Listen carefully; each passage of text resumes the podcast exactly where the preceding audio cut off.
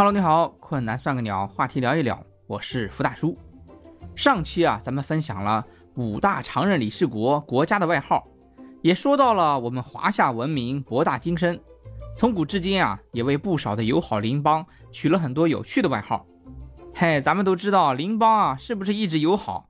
但是他们的外号一个也没少啊。那么今天我就和你来分享一下咱们这些邻居们的外号是怎么来的。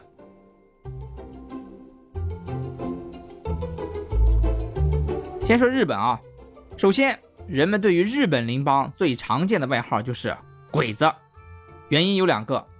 第一，日本人的身材比较矮小，二战时期日本的征兵标准中明确，身高一米五五就可以当兵。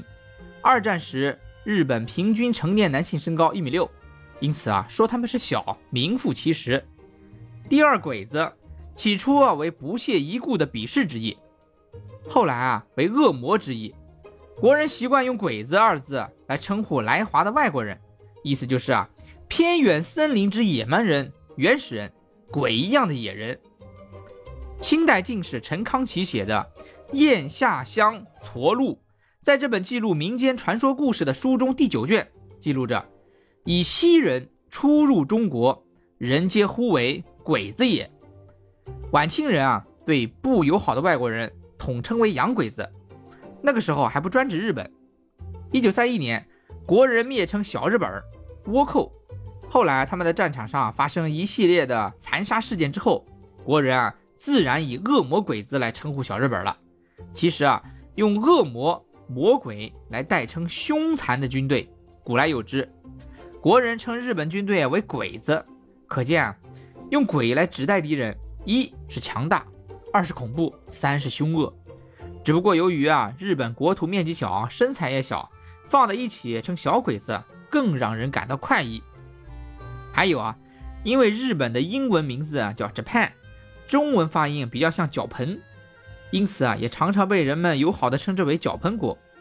还有一个啊，常见的就是根据日本国家整体的版图形象所产生的外号——毛毛虫国。作为友好邻邦啊，我们是一只雄鸡。那毛毛虫嘛，以后的结局你也可以想象得到。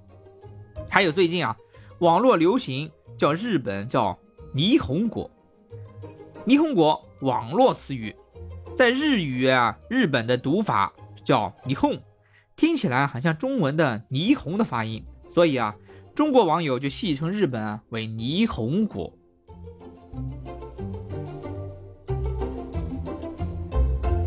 第二个啊，咱们来说说韩国。我们对于韩国最多见的外号称呼啊，就是棒子。而对于棒子的由来也是比较有趣的。首先啊，是在抗日战争时期，很多韩国人啊替日本人卖命，维护治安。但是日本人啊也很提防韩国人，不给他们配枪，只给了一根棒子作为武器。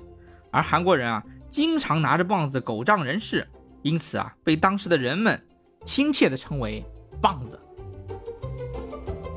还有一种说法。韩国在分裂之前一直都叫做朝鲜，而朝鲜这个名字是当时臣服于明朝并祈求朱元璋同意所修改的国号。但是啊，朝鲜国王曾在乾隆年间把乾隆御赐的洗手水当做饮水喝下，被乾隆啊笑称为棒槌。在北方的方言中，棒槌就代表着愚昧无知。随着时代渐渐演变，棒槌啊慢慢变成了棒子。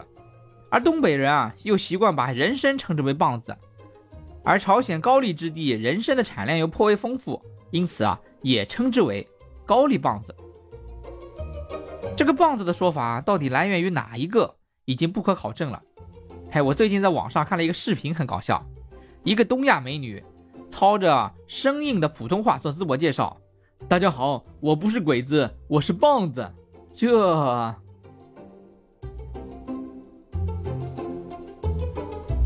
接下来啊，咱们再来说说印度，这一个人口超级大国，外号其实不多，也就一个阿三的外号。那这阿三的外号是怎么来的呢？在清朝道光年间，英国在上海设立英租界，其中大部分巡警啊都是印度人，他们啊操着浓重的印度口音，说着蹩脚的英文，每次与国人谈话，开场总是说 “I see, I see”，也就是我说的意思。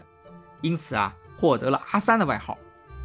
英国警员被称之为 Sir，印度巡警啊也要别人称他们为 Sir。我们在港剧里啊经常能听到，但是啊，上海当地的口音和习惯问题，说之前啊习惯加阿字，久而久之啊也就把这些印度人称为阿三了。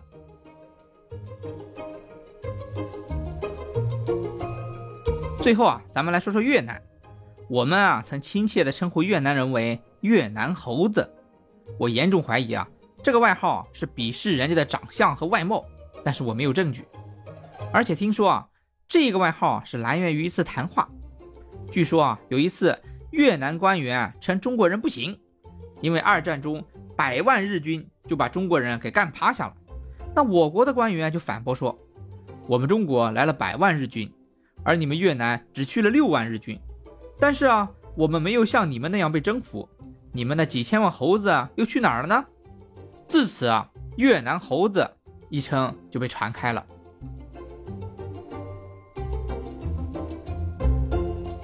因为时间关系啊，咱们就总结这几个。其实啊，还有很多很多国家的外号都值得我们去好好的发掘发掘。你会发现啊，越发掘越有趣。其实外号这种称呼啊，在正式场合下叫啊是不文明的，而这些外号。更多的是对其国家文明特征的一些体现，更像是文化的一种载体。当然，很多国家对我国啊也有一些外号。我们下期啊专门做一次话题，感兴趣的小伙伴啊可以在评论区留言，帮我收集点资料。困难算个鸟，外国外号起得巧。困难算个鸟，话题聊一聊。